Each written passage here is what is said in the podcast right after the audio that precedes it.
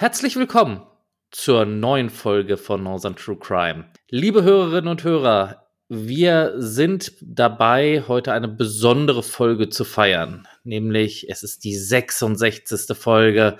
Ich begrüße euch herzlich und ich begrüße natürlich auch Nicole. Hallo Nicole. Ja, hallo Chris. Bevor du jetzt auch noch anfängst zu singen, irgendwie ist mir auch momentan gar nicht so richtig nach Feiern. Wie geht's dir denn momentan?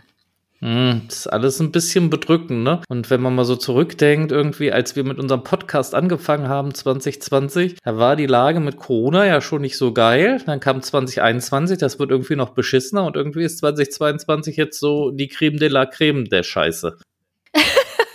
Ja, so könnte man das ehrlich gesagt sagen. Ich habe irgendwann zu meinem Sohn gesagt, weil mir dieser Corona-Kram so auf den Zeiger ging. Also wenn es mal eine Nachrichtensendung gibt, wo nichts von Corona drin ist, dann werde ich so feiern. Ja, ehrlich gesagt, es, man hat es ja nicht geahnt, dass es irgendwie noch schlimmer kommt. Da sehnt man sich doch die täglich steigenden Corona-Zahlen und einen Lauterbach herbei. Oh Gottes, nein, nein, nein. Das, so, so wollen wir nun auch nicht enden. Aber. Ich war, ich war Fan von ihm. Hm, ja, nicht jeder ist halt perfekt. Aber damit ihr wenigstens jetzt ein wenig abschalten könnt und vielleicht mal nicht an das Elend da draußen denken müsst, die nächsten 30, 40 Minuten, haben wir natürlich wieder etwas für euch vorbereitet. Das heißt aber nicht, dass es heute weniger Leid gibt. Nee, aber wir haben uns entschlossen, es ist zwar eine schwierige Zeit, aber wir haben ja jetzt keinen Unterhaltungspodcast, wo wir irgendwelche tollen Witze machen oder irgendwie sowas. Und wir haben gedacht, wir holen euch da wirklich mal so ein bisschen raus, dass man auch mal was anderes hört. Man kann ja nicht immer nur die Nachrichten verfolgen, lesen, gucken, hören. Man, man braucht auch mal ein bisschen Abwechslung. Und deswegen haben wir gesagt, machen wir heute trotzdem Podcast. Wir gehen heute, das hat Chris, glaube ich, schon gesagt gehabt, nach Mecklenburg-Vorpommern. Und zwar nach Waren an die Müritz. Die haben etwas mehr als 21.000 Einwohner und das ist ein Kurort im Landkreis Mecklenburgische Seenplatte. Waren, das war im frühen 13. Jahrhundert aus einer slawischen Siedlung hervorgegangen und wurde durch westfälische Siedler im Rahmen der deutschen Ostsiedlung ausgebaut und war acht Jahrzehnte lang die Residenzstadt der Fürsten von Werle. Das gehörte jahrhundertelang zu Mecklenburg-Schwerin. Die weitgehend gut erhaltene Altstadt mit vielen historischen Bauwerken, das Naturerlebniszentrum Myritzeum, die Festspiele der Müritz-Saga, der Stadthafen und die regionale Natur sind bedeutende Sehenswürdigkeiten. Genau, und in diese wunderschöne Altstadt gehen wir auch heute. Zwar nicht genau, aber in die große Mauerstraße. Das ist eine Nebenstraße der Innenstadt. Es ist der Vormittag des 1. Februars 2018. Wir befinden uns in einem Geschäftshaus und dort in der dritten Etage. Ja, und in diesem dritten Stockwerk hat Gabriele B. ihre Kanzleiräume. Die 67-Jährige ist Rechtsanwältin und sie liebt ihren Beruf. Sie ist auf Verkehrsrecht spezialisiert und obwohl sie längst in Rente sein könnte, geht sie trotzdem jeden Tag in die Kanzlei. Allerdings wird sie an diesem Donnerstag die Kanzlei nicht mehr lebend verlassen. Es ist circa 11.45 Uhr, als ein älterer Mann die Kanzlei betritt. Zielstrebig geht er auf Gabriele zu, zieht eine Pistole und schießt dreimal auf die Juristin welche sofort tödlich getroffen zusammenbricht. Der Täter dreht sich um und geht. Er wird dabei von mehreren Personen mit der Waffe in der Hand beim Verlassen des Hauses gesehen. Diese Personen alarmieren sofort die Polizei, welche mit einem Großaufgebot anrückt. Mediziner können leider nur noch den Tod der Rechtsanwältin feststellen. Sofort beginnt eine Großfahndung nach dem Täter. Sogar ein Hubschrauber fliegt über den kleinen idyllischen Kurort. Kurze Zeit später erklärt die Neubrandenburger Polizeisprecherin Diana Mehlberg der Presse, was in der großen Mauerstraße passiert ist und dass nach dem Täter gefahndet wird. Dringend tatverdächtig ist ein Mann, der aus dem Haus entkommen und mit einer Waffe auf der Flucht durch Waren ist, teilt die Polizeisprecherin mit. Mit einem Großaufgebot und einem Sondereinsatzkommando ist die Polizei dem Täter aber auf der Spur. Die Spurensicherung und Gerichtsmediziner haben ihre Arbeit bereits aufgenommen. Bürger berichten, dass an Ausfahrtsstraßen der Stadt Autofahrer kontrolliert werden. Vor Ort ist von Einsatzkräften zu hören, dass es sich um eine Beziehungstat handeln könnte. Es gibt mehrere Hinweise auf Männer, sagt der Oberstaatsanwalt Zeisler der Presse. Anwohner wollen auch mindestens einen älteren Mann gesehen haben, der sich durch eine Hecke hindurchzwängte und flüchtete. Gegen Nachmittag teilt die Polizeisprecherin dann die neuesten Ermittlungsergebnisse mit. Wir hatten anfangs 30 Beamte im Einsatz, aber konnten keinen Tatverdächtigen finden, sagt sie. Wir müssen erst noch ermitteln, was zu diesem Tötungsdelikt geführt hat. So gäbe es bisher auch noch keine Klarheit, ob der Fall mit der anwaltlichen Arbeit der Frau zu tun habe. Die 67-Jährige arbeitete allein und war im Verkehrs-, Straf- und Arbeitsrecht sowie im immer wieder zu Konflikten führenden Familienrecht tätig. Am Tatort sind mehrere Patronenhülsen sichergestellt worden. Was auch merkwürdig ist, in das Haus, in dem sich die Kanzlei befindet, wurde vor wenigen Wochen eingebrochen. Eine Übersicht darüber, ob sie am Donnerstag mit einem Mandanten verabredet war, habe man noch nicht. Man guckt nicht gleich in die Schränke, sagt auch der Oberstaatsanwalt dann in einer Pressekonferenz. Jetzt müssen erst Millimeter für Millimeter die Spuren gesichert werden. Durch die Unklarheiten verbreiten sich auch andere Vermutungen. So kann die Polizei bisher auch nicht ausschließen, dass es sich um eine Beziehungstat aus dem Umfeld des Opfers handeln könnte. Auf jeden Fall handelt es sich aber nicht um einen Amoklauf, sagt die Polizei. Die Absperrmaßnahmen sollen weiter beibehalten werden. Man könne jederzeit einen Hinweis bekommen und dann sei es wichtig, auch Autos zu kontrollieren, die aus der Stadt hinaus wollen. Am nächsten Tag soll es eine Obduktion der Toten geben. Dann hoffe man auch, mehr über die Tatwaffe zu erfahren. Immer mehr Details über das Opfer Gabriele B. kommen nun nach und nach ans Licht. So soll die Anwältin verheiratet gewesen sein und zwei Kinder gehabt haben. Am Abend des 1. Februars 2018 geht es dann aber mit einmal sehr schnell. Denn am späten Abend stürmen maskierte SIK-Beamte im Ortsteil Warenwest ein Hochhaus. Hier soll der Verdächtige wohnen. Bei dem mutmaßlichen Täter handelt es sich um einen 79-jährigen Mann. Er geriet laut Staatsanwaltschaft Neubrandenburg durch Hinweise von Zeugen aus dem Umfeld des Opfers ins Visier der Ermittler. Er wird in seiner Wohnung angetroffen und vorläufig festgenommen. Seine Vernehmung und die Spurenauswertung aus der Wohnung sollen dann am kommenden Tag fortgesetzt werden. Bei der Vernehmung bestreitet Siegfried B., so der Name des Verdächtigen, die Tat. Ermittlungen und Beobachtungen von Zeugen haben den Verdacht aber so weit erhärtet, dass Haftbefehl wegen Mordverdachtes beantragt worden ist. Dieser wird dann auch am Freitag im Laufe des Tages erlassen. Es besteht der dringende Verdacht des heimtückischen Mordes, sagt Oberstaatsanwalt Gerd Zeisler von der Neubrandenburgerischen Staatsanwaltschaft. Der Oberstaatsanwalt teilt weiter mit, dass die Ermittler nach bisherigen Erkenntnissen davon ausgehen, dass sich die Anwältin zum Tatzeitpunkt allein in ihrem Büro befand und nicht mit einem Angriff rechnete. Beide kannten sich vermutlich sagt Zeisler. Ein mögliches Motiv für die Tat könnte in langjährigen vermögensrechtlichen Streitigkeiten zwischen dem Mann und Gabriele B. sowie ihrem Ehemann bestanden haben. Die Ermittlungen dazu sind allerdings noch nicht abgeschlossen. Die Tatwaffe werde noch gesucht. Der Verdächtige hatte keinen Waffenschein. In diesem Zusammenhang habe es weitere Durchsuchungen in zwei anderen Wohnungen gegeben, die aber ebenfalls unerfolgt geblieben sind. Wir hören weitere Zeugen, werten weitere Spuren in der Anwaltskanzlei aus, untersuchen die Patronenhülsen und warten auf das Ergebnis der Obduktion, so der Oberstaatsanwalt. Erste Ergebnisse der Rechtsmediziner des Instituts in Greifswald bestätigen, dass Gabriele B. an Schussverletzungen starb. Einige Tage später gibt die Spurensicherung bekannt, dass Spuren des Opfers an der Kleidung des Beschuldigten gefunden wurden. Mitte März 2018 erhebt die Staatsanwaltschaft dann Anklage wegen Mordes gegen Siegfried B. Der Rentner soll die 67 Jahre alte Juristin am 1. Februar gegen 12 Uhr in ihrem Anwaltsbüro mit drei Schüssen aus einer Pistole getötet haben. Ohne zu zögern richtete er die Waffe auf die Anwältin, schoss dreimal hintereinander. Die Tatwaffe, eine halbautomatische Selbstladepistole, wurde allerdings nicht gefunden. Das Motiv von Siegfried soll eine langjährige vermögensrechtliche Auseinandersetzung zwischen ihm und dem Ehemann der Rechtsanwältin gewesen sein, die ihn in dieser Sache vertreten hatte. Dabei ging es um einen Geldbetrag, knapp unter 100.000 Euro. Am 31. Juli 2018, also knapp viereinhalb Monate später, beginnt dann der Prozess vor der Schwurgerichtskammer des Landgerichts Neubrandenburg gegen den inzwischen 80-jährigen Siegfried B. Das Mordmerkmal der Heimtücke soll erfüllt sein. Nach Verlesung der Anklageschrift beginnt Siegfried B. mit einem Geständnis. Ich habe geschossen, weil ich mich bedroht gefühlt habe, sagt er dem Gericht. Er sei aber nicht mit dem Vorsatz dorthin gegangen, die Frau zu töten. Der Rentner hatte die Rechtsanwältin Gabriele B. am 1. Februar nach seiner Meinung in ihrer Kanzlei aufgesucht, um über eine über 19 Jahre laufende Geldstreitigkeit mit ihr und ihrem Mann zu reden.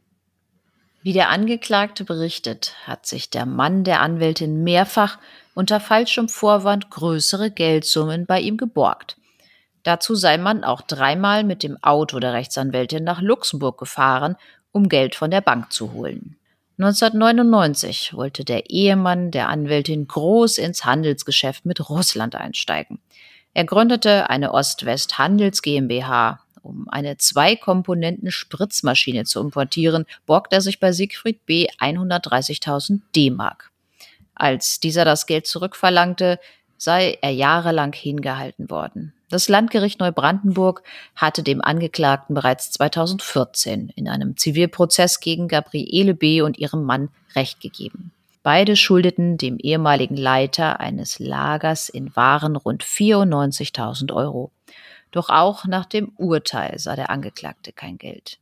Der Ehemann der Anwältin habe ihm sogar verboten, seine Frau nochmal in der Kanzlei zu besuchen, weil sie den Anblick seiner verkrüppelten Hand nicht ertragen könne. Er habe sich sehr erniedrigt gefühlt, denn seine Hand ist seit den 1960er Jahren entstellt. Schließlich habe die Anwältin ihm 2015 versprochen, erst einen Heimplatz für ihren Ehemann zu besorgen, dann das Haus an der Müritz zu verkaufen und dann könne er auf Geld hoffen. Das habe er am 1. Februar 2018 dann klären wollen. Ich hatte mein Leben lang gespart und wollte mir eigentlich selbst ein Haus bauen, sagt der 80-Jährige. Die Anwältin und ihr Mann hätten ihm seinen Traum und sein Leben kaputt gemacht. Der 80-Jährige war in der Zwischenzeit bereits wegen Depression in psychiatrischer Behandlung. In einem Schreiben an die Juristin hatte er 2015 gedroht, sich umzubringen und jemand aus der Familie der Anwältin mitzunehmen. Das habe aber nur eine Drohung sein sollen, um endlich sein Geld zurückzubekommen, sagt er vor Gericht. Die Pistole habe er sich in Tschechien besorgt. Die Waffe habe er immer mitgenommen, wenn er irgendwo hinging, wo er sich nicht sicher fühlte. Am Tattag sei ihm die Waffe in der Kanzlei aus der linken Tasche der Jacke gefallen. Daraufhin sei Gabriele kurz danach aufgestanden, habe ihn ein geldgieriges Scheusal genannt und gedroht, ihm den Locher um die Ohren zu hauen. Da habe er geschossen. In der Haft hatte der Mann der Polizei verraten, wo er die Pistole versteckt hatte. Gabriele hatte ihrem Mann, von dem sie seit 2015 bereits getrennt lebte, in ihrem Testament wegen der Betrügereien bereits enterbt, hieß es vor Gericht. Der Alte hat das ganze Geld verzockt, soll Gabriele von ihrem damaligen Ehemann gesagt haben, wie die Kinder vor Gericht erklärten. Der Alte wird vor dem Gericht nicht erscheinen, er ist inzwischen dement und nicht mehr vernehmungsfähig, wie es in einem Gutachten heißt. Zu Beginn des zweiten Prozesstages übte Vorsitzende Richter Jochen Unterlöhner Kritik am Vorgehen eines Rechtsanwalts aus der Müritz-Region. Nach dem Urteil des Landgerichts 2014 war eine Zwangsversteigerung des Hauses der Familie des späteren Opfers möglich. Das hätte der Anwalt, der damals den Angeklagten Siegfried B. vertrat, ein langjähriger Kollege der getöteten Gabriele B. wissen müssen. Sie hätte ihren Anspruch von fast 100.000 Euro zwangsvollstrecken lassen können, sagt Unterlöhner zum Angeklagten. Dann hätte er sein Geld bekommen. Das fragliche Haus steht in einem Dorf bei Waren an der Müritz. Im Anschluss berichten zwei Männer, wie der 80-Jährige über die Jahre immer verbitterter wurde. Siegfried B. habe nicht mehr schlafen können und hätte dringend Hilfe benötigt. Auch ein bekannter, wahrender Architekt hatte sich für Siegfried B. eingesetzt. Ich wollte die Anwältin überzeugen, dass sie eine Ratenzahlung beginnt, damit die Rückzahlung wenigstens beginnt, sagt er vor Gericht aus. Da sei er von der Anwältin hinausgeworfen worden. Ich halte das Ganze, also den Betrug, für eine vorsätzliche Tat der Eheleute, erläutert er weiter. Er habe selbst vier vollstreckbare Titel und wisse, wovon er rede. Der Angeklagte sei ein Einzelgänger, mit dem aber jeder gut auskommen könne. Ich hätte nicht gedacht, dass es so weit kommt. Ebenfalls hört die Schwurgerichtskammer eine Greifswalder Rechtsmedizinerin. Sie erklärt, dass auf die Juristin drei Schüsse abgefeuert wurden, von denen zwei tödlich waren. Vermutlich wurden die ersten Schüsse abgegeben, als das Opfer am Schreibtisch stand und sich leicht nach vorn gebeugt habe. Gabriele B. wurde in den Hals getroffen, was schon tödlich war, und in die linke Wange. Zwei Mitarbeiter des Versicherungsbüros in der Mauerstraße, zwei Etagen tiefer, berichteten von zwei schnell nacheinander abgegebenen Schüssen und einem ein paar Sekunden später. Das kommt hin, meint die Rechtsmedizinerin. Der dritte Schuss war sofort tödlich. Die Kugel habe die Frau in einen Mundwinkel getroffen und dann auch das Gehirn. Da müsse sie schon gelegen haben oder gefallen sein, vermutet die Expertin. Richter Unterlöhner regt alle Beteiligten zudem an, die Gutachten über DNA-Spuren des Opfers an der Kleidung des Angeklagten und auch über Schmausspuren bei den Schüssen selbst zu lesen. Nicole, ich glaube, darüber haben wir noch nicht gesprochen. Kannst du vielleicht mal erklären, was es damit auf sich hat? Gibt es so eine Möglichkeit, dass man selbst Sachen lesen kann? Ja, in der Tat. Ich glaube, wir haben darüber noch nicht gesprochen, aber es ist ja nun so, dass diese Gerichtsakten teilweise auch sehr, sehr umfangreich sind und dass es seit einigen Jahren die Möglichkeit auch gibt, ein Selbstleseverfahren durchzuführen. Das steht in Paragraph 249 StPO. Und das bedeutet, dass eine verlesbare Urkunde alternativ auch in diesem Selbstleseverfahren eingeführt werden kann. Das handelt sich um eine gesetzlich geregelte Ausnahme vom Mündlichkeitsgrundsatz, weil das ist ja so, dass die Hauptverhandlung normalerweise mündlich stattfindet und auch nur alles das in das Urteil einfließen darf, was mündlich in der Verhandlung erörtert wurde. Und einer entsprechenden Anordnung kann also nicht mit dem Verweis auf diesen Grundsatz entgegengetreten werden, außer natürlich in dem Sinne, dass von einer solchen Ausnahme nicht allzu weitgehend Gebrauch gemacht werden sollte und oder eine bestimmte Urkunde sich aufgrund ihrer zentralen Bedeutung oder Eigenart schlecht dafür eignet. Also es ist so kann man jetzt mal sagen, so ein bisschen eine Vereinfachung auch für alle Beteiligten. Das wird denn dann an diejenigen, die da direkt an dem Verfahren beteiligt sind, also jetzt die Schöffen, der Staatsanwalt und äh, Angeklagten und Verteidiger und so wird es denn dann halt verteilt und die werden dann dann gebeten, sich das selber durchzulesen. Ich weiß ja nicht, ob du mal solche DNA-Gutachten gelesen hast. Das liest sich unwahrscheinlich spannend. Ja, und es ist super ermüdend. Also diese ganzen Chromosomen und diese ganzen Abgleichungen da durchzulesen. Allele und ja, ja, das ist äh, einfach nur in Tabellenform und da stehen da einfach wirr irgendwelche Zahlen und Buchstaben. Tja, und ob ich mir das nun selber durchlese oder einer vorne, käme für mich, glaube ich, auf selber bei raus, aber es muss halt eingeführt werden in die Hauptverhandlung und das ist ja eine ganz gute Möglichkeit. Sehr schön. Vielen Dank, Nicole. Jetzt wisst ihr auch, was das sogenannte Selbstleseverfahren in 249 StPO bedeutet. Zurück zu unserem Fall. Am dritten Prozesstag folgt dann noch das psychiatrische Gutachten über Siegfried B. Dieses bescheinigt ihm eine erheblich verminderte Steuerungsfähigkeit. Am vierten und letzten Prozesstag, dem 28. August 2018, wird die Beweisaufnahme dann geschlossen.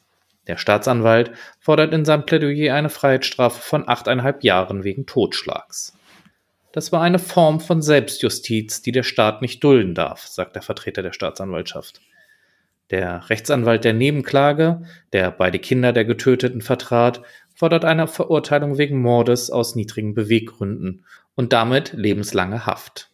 Der Verteidiger von Siegfried B. hat auf Totschlag im minderschweren Fall plädiert und maximal dreieinhalb Jahre Freiheitsstrafe gefordert.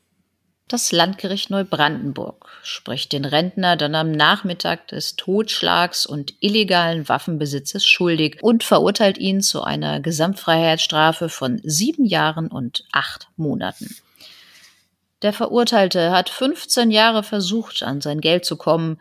Er ist immer gegen eine Wand gelaufen, erläutert der Vorsitzende Richter. Wir können einen Mord nicht mit der erforderlichen Sicherheit beweisen, begründet er den Schuldspruch wegen Totschlags. Er war der geprellte, betrogene, hintergangene, sagt der Richter dann weiter. Der 80-Jährige, der eine verkrüppelte rechte Hand hat und zu 70 Prozent behindert ist, lebte sehr sparsam und alleine in Waren. Er wollte, wie er vor Gericht sagte, sich immer ein möglichst großes Haus bauen. Durch die Betrügereien des Freundes sei das nicht möglich gewesen und er sei psychisch krank geworden. Die Zerschlagung seines Hausbautraums war sein ungelöstes Lebensthema. Die fast 100.000 Euro wurden als Hypothek auf das Haus der Eheleute eingetragen. Nach vergeblichen Versuchen, mit der Rechtsanwältin zu reden, ging Siegfried B. am 1. Februar mit einer Pistole, die er sich illegal in Tschechien beschafft hatte, und 13 Schuss Munition zur Kanzlei. Dort sei es zu einem Streit und dann zu den Schüssen gekommen, hatte er berichtet. Der Vorsitzende nennt diese Schüsse auf die Juristin eine hinrichtungsähnliche Vorgehensweise. Trotzdem müsse man dem 80-Jährigen zugutehalten, dass er von einem Gutachter in dieser Situation als erheblich vermindert steuerungsfähig eingeschätzt wurde. Nach den Schüssen flüchtete Siegfried B. mit dem Stadtbus, versteckte die Pistole, ging einkaufen und dann nach Hause. Eine zunächst geplante Einigung über die Schulden der Familie beim 80-Jährigen sowie Schmerzensgeld und andere Ansprüche der Hinterbliebenen scheiterte an der Nebenklage. Das Gericht legte fest, dass der Verurteilte den Kindern rund 16.000 Euro Schmerzensgeld, Beerdigungskosten und Anwaltskosten zahlen soll. Das Haus und das Grundstück von Gabriele B. soll verkauft und damit die Schulden beglichen werden. Siegfried B. legt gegen dieses Urteil Revision ein und der Bundesgerichtshof verwirft dann im Mai 2019 das Rechtsmittel als unbegründet. Das Urteil ist somit rechtskräftig und unser Fall erledigt. Chris, wie, wie bist du da eigentlich überhaupt drauf gekommen? Ja, ist irgendwie sehr interessant, denn ich bin auf diesen Fall gekommen, indem ich geschaut habe, was es so in Mecklenburg-Vorpommern für große, bekannte Kriminalfälle gibt. Und dieser Fall taucht eher so am Rande auf. Der wird irgendwo mal erwähnt. Ja, es gab dann auch mal eine tote Anwältin in Waren. Und dann, äh, der wird immer nur so klein irgendwo mal erwähnt. Und dann habe ich mir gedacht, oh Mensch, da müsstest du mal gucken, was da wirklich passiert ist. Vor allem Anwältin ist ja natürlich auch für uns interessant, so ein Thema. Und da, so bin ich irgendwie tiefer in diesen Fall eingestiegen. Und ja, dann ist diese ganze Geschichte um Siegfried B. halt rausgekommen. Hm, als du mir den anfangs geschickt hast, da habe ich dir dann auch gedacht, so, boah, ah, das ist ja jetzt aber richtig übel, hier so eine Anwältin in ihrer Kanzlei umzulegen. Also, das ist ja, gehört aber auch schon ja, und dann ging das irgendwie so weiter und dann hat man so nach und nach die Hintergründe gehört. Ja, ich will jetzt nicht sagen, dass ich dafür Verständnis habe irgendwie, aber es, äh, äh anfangs habe ich so gedacht, so, boah, eiskalter Mord, irgendwie ein Auftragskiller oder sonst was gewesen. Und ja, hinterher erfährt man dann so diese Geschichte von einem, ja, alten Mann, der jahrelang versucht hat, an das Geld, was ihm ja nun auch zustand, äh, zu bekommen, äh, zu gelangen. Und ähm, ja, das ist irgendwie alles die Geschichte irgendwie so tragisch. Ja, da gebe ich dir recht. Also so, so, so ein bisschen, so ein bisschen tut er mir schon leid, muss ich, muss ich ganz ehrlich sagen, dass das alles so, so blöd gelaufen ist irgendwie, weil ich meine, da hat er den Leuten beziehungsweise dem Mann da Geld geliehen, was ist das überhaupt? Eine Zwei-Komponenten-Spritzmaschine? Das kann ich dir nicht sagen. Das habe ich nicht mehr gegoogelt, was eine Zwei-Komponenten-Spritzmaschine ist. Bitte schreibt es doch mal in unsere Kommentare oder schreibt uns eine E-Mail. Äh, Nicole möchte gerne wissen, was eine Zwei-Komponenten-Spritzmaschine ist. wir kriegen wir es vielleicht noch raus. So hier googelt der Chef noch selbst. Aber selbst wenn, äh, äh, ein Geschäft mit Russland ist jetzt, glaube ich, eh vorbei. Das kannst du knicken was ich an dem Fall halt auch nochmal so besonders fand, meistens haben wir ja irgendwie diese Mord- und Totschlagsgeschichten, so 20-Jährige, 30-Jährige und dass jetzt tatsächlich ein 80-Jähriger ein 67-jähriges Opfer umbringt, das ist doch auch eher selten, oder? Ja, ich glaube, so ganz so viele Leute in dem Alter hatten wir noch nicht. Wüsste ich jetzt so aus dem Kopf nicht, aber ich glaube schon, die schwarze Witwe war auch nicht mehr so ganz so jung. Das stimmt. Aber gerade wo du schwarze Witwe sagst, ich habe letztens noch einen Fall gelesen, den machen wir vielleicht auch demnächst mal. Da ging es um ein Ehepaar, was irgendwie 50 Jahre zusammen war und wo der Mann eines Morgens aufwachte und sagte, ich habe keinen Bock mehr auf die Alte und hat dann seine Frau umgebracht. Also es war echt ein krasser Fall. Oh mein Gott. Aber wie wäre es denn dann einfach? Ich meine, es ist ja jetzt auch gar nicht mehr so schwer, sich auch mal scheiden zu lassen. Das wäre so die friedliche Art. Das ist so die nächste Situation. Meinst du diese Generation, so 50, 60er Jahre geboren?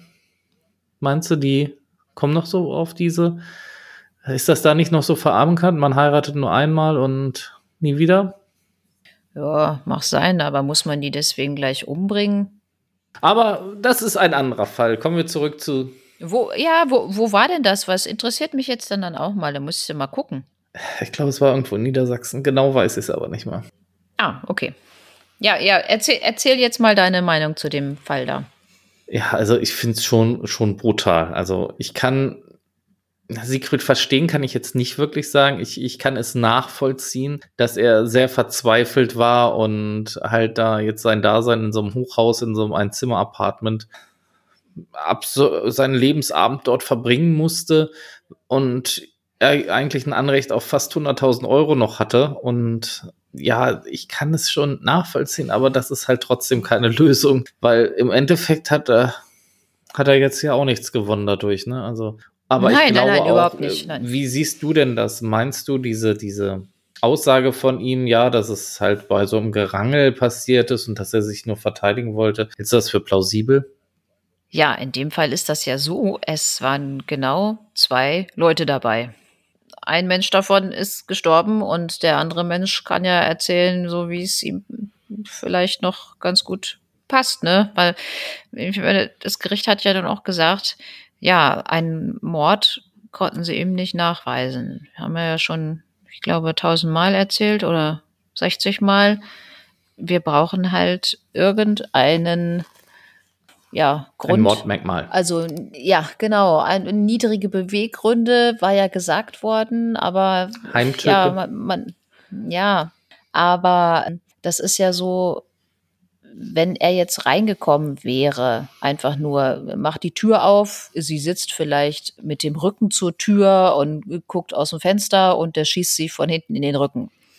So, dann wäre das, glaube ich, noch äh, okay gewesen, dass man denn dann sagt, so. Heimtücke. Es ist ja ein heimtückischer Angriff gewesen, das Opfer war arg und wehrlos. Aber wenn das vorher wirklich so war, dass die sich da vielleicht noch kurz unterhalten haben und ja, da irgendwie auch so einen kleinen Streit denn dann gab. Was da nun tatsächlich passiert ist, man, man weiß es nicht, ne? Aber ja, weil ich weiß nicht, ob ich seine Einlassung so richtig glauben kann. Ich meine, als Angeklagter versucht man dann natürlich hinterher dann auch möglichst gut noch aus der Sache rauszukommen.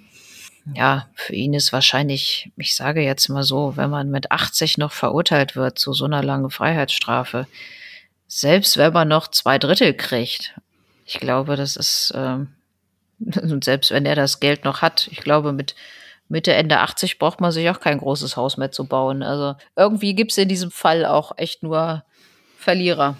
Ja, ich finde, das hast du sehr gut zusammengefasst. Es gibt in diesem Fall echt nur Verlierer und gewonnen hat am Ende irgendwie niemand. Was mich aber so ins persönlich interessiert hat, da würde ich gerne noch mal kurz mit dir drüber sprechen. Gabriele B. hatte ja anscheinend von ihrem Ehemann auch nicht so so das Gute. Nee, nee, nee, nee, ne? Und dass sie jetzt dann schon drei Jahre von ihm getrennt lebte und sie, äh, warum hat sie, warum hat sie sich nicht scheiden lassen?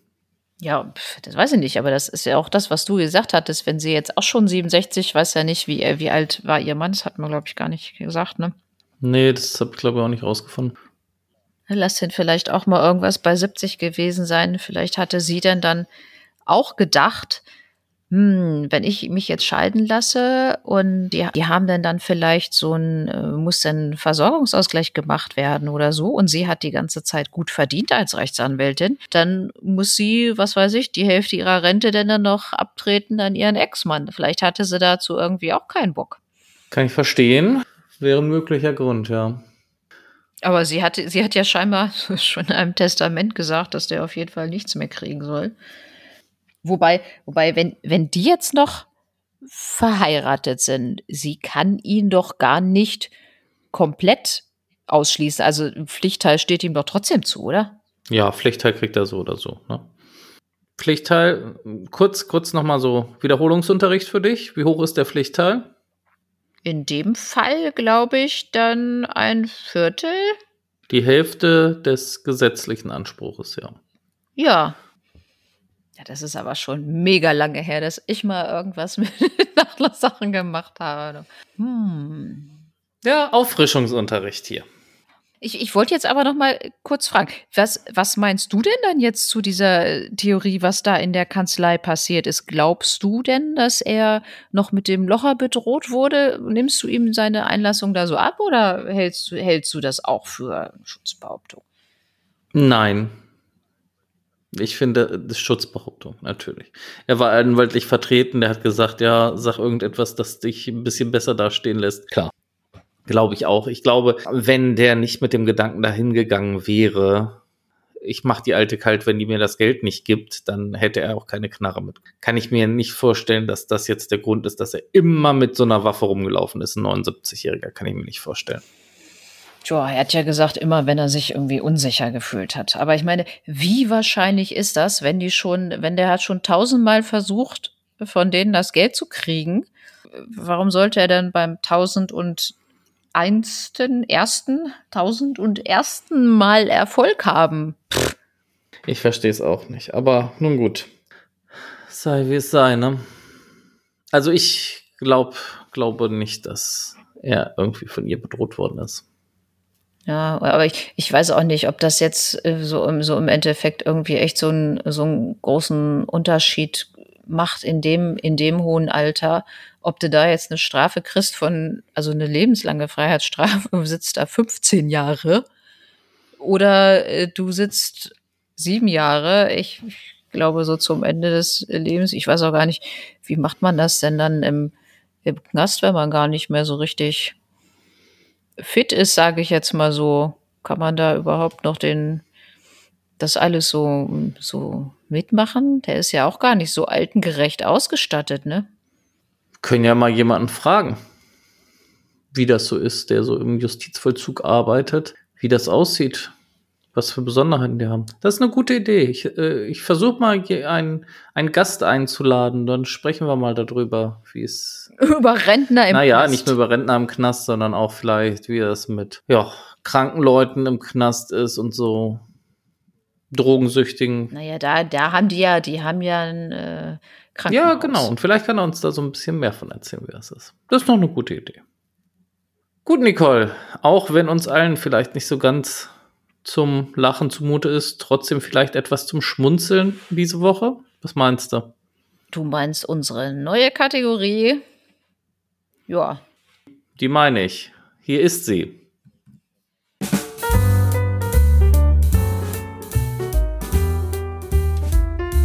Die Experten der Woche.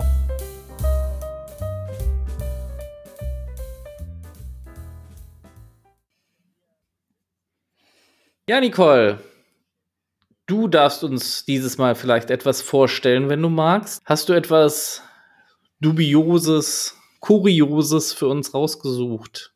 Worüber wollen wir dieses Mal sprechen? Wir haben diesmal nicht nur einen Experten, sondern gleich zwei. oh, jawohl. es wird immer besser. Ne? ja, genau. Wir sind ja auch nicht in Niedersachsen oder Mecklenburg-Vorpommern oder in einem anderen unserer Bundesländer, sondern diesmal in Fürth. Weißt du auch, wo das. In dem schönen Bundesland Fürth, genau. Nein, äh, nee, Mensch, ich wollte gerade fragen, ob du weißt, wo Fürth liegt, Herrgott. ja, bei Nürnberg. Das in welchem Bundesland? So ja, das ist Bayern. Ja, Genau. Ja, diese beiden sind, also mal das Ende vorwegzunehmen, da sind sie natürlich der Polizei ins Netz gegangen, aber es war so, dass diese beiden Männer 40 und 46 Jahre alt, die sind äh, im März diesen Jahres auf einer Baustelle gewesen und zwar in einem Lastenaufzug. Auf dieser Baustelle, da sollten alte Gebäude abgerissen werden. Und ähm, ja, diese beiden, also das, man könnte es ja neudeutsch auch so als Lost Place bezeichnen. Die waren da halt unterwegs und gesagt, ja, wir sind hier mal so ein bisschen auf Erkundungstour. Das Problem war dann nur, dieser Lastenaufzug, der ist stehen geblieben. Und die Feuerwehr kam dann, hat die beiden befreit. Erstmal Stopp an dieser Stelle. Allein das finde ich eigentlich schon super geil, ne? Also sich da so rumzutreiben, illegal auf einem Grundstück und dann in so einem Lastenaufzug stecken zu bleiben und sich dann von der Feuerwehr befreien lassen, finde ich alleine schon so ziemlich expertenmäßig.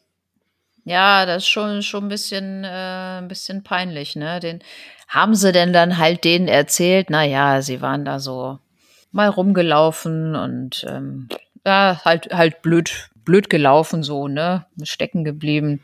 Aber ich würde mich, also ich selber hätte mich auch schon in so einen Lastenaufzug gar nicht getraut, wenn das irgendwie, das ist, ist ja nicht für eine Personenbeförderung geeignet. Der hätte hier echt Angst, dass ich da stecken bleibe. Du bist halt auch kein Experte der Woche. Nee. Jedenfalls, am nächsten Tag stellte sich dann heraus, dass auf dieser Baustelle, dieser Ruine da Werkzeuge und Maschinen gestohlen wurden. Und naja, da haben sich die Einsatzkräfte, also die von der Feuerwehr, dann auch nochmal erinnert, wen sie denn dann am Tag zuvor aus diesem Lastenaufzug befreit hatten, weil die hatten ja die Personalien der beiden aufgenommen. Und dann ist die Polizei nochmal losgegangen und hat die Wohnungen dieser beiden Leute durchsucht. Da haben sie dann mehrere Geräte gefunden, die möglicherweise Diebesgut sein konnten. Außerdem haben sie denn bei einem noch Schusswaffen, Schreckschusspistolen, Betäubungsmittel und Medikamente entdeckt. So, was sagst du? Merke, wenn du irgendwo auf eine Baustelle einbrichst, benutze keinen Lastenaufzug, der stecken bleiben könnte. ja. die beiden Männer sind diese Woche verdientermaßen, finde ich, unsere Experten der Woche geworden, weil ja, so dämlich kann man sich eigentlich nicht anstellen. Und ja, dann sich bei der Feuerwehr auch noch ausweisen müssen, natürlich, was man dann da gemacht hat. Und ja, dann auch noch nicht mal auf die Idee zu kommen, jetzt das Diebesgut irgendwo anders zu verstecken, außer zu Hause. Herzlichen Glückwunsch. ja, das ist aber wahrscheinlich haben die ja nicht damit gerechnet. Ohne Worte. Also wirklich ohne Worte, die beiden. Also passen wieder perfekt in unsere Kategorie, finde ich. Nicole, wir sind am Ende unseres Falles und wir sind am Ende unserer Experten der Woche. Möchtest du noch etwas zu unserem heutigen Fall beitragen? Nee, zu unseren beiden Fällen, nee. Also bei dem einen fällt mir ja immer vor Blödheit schon nichts mehr ein. Und ja, bei dem anderen finde ich es auch echt wieder so ein, so ein echt tragischer und trauriger Fall.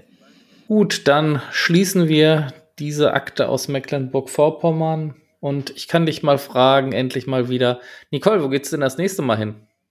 Ja, kannst du machen, aber ich weiß es nicht. Weil ich, ich habe ich hab zwar einen Fall, aber da ist das noch nicht zu Ende, das Verfahren. Das ist ja nun auch ein bisschen blöd. Wir wollen ja zumindest immer Fälle haben, wo wir nochmal abgeschlossene Verfahren haben, sofern es ja dann überhaupt eins gibt. Aber so für äh, zwischendurch aus so einem laufenden Verfahren zu berichten, ist ja irgendwie auch nichts.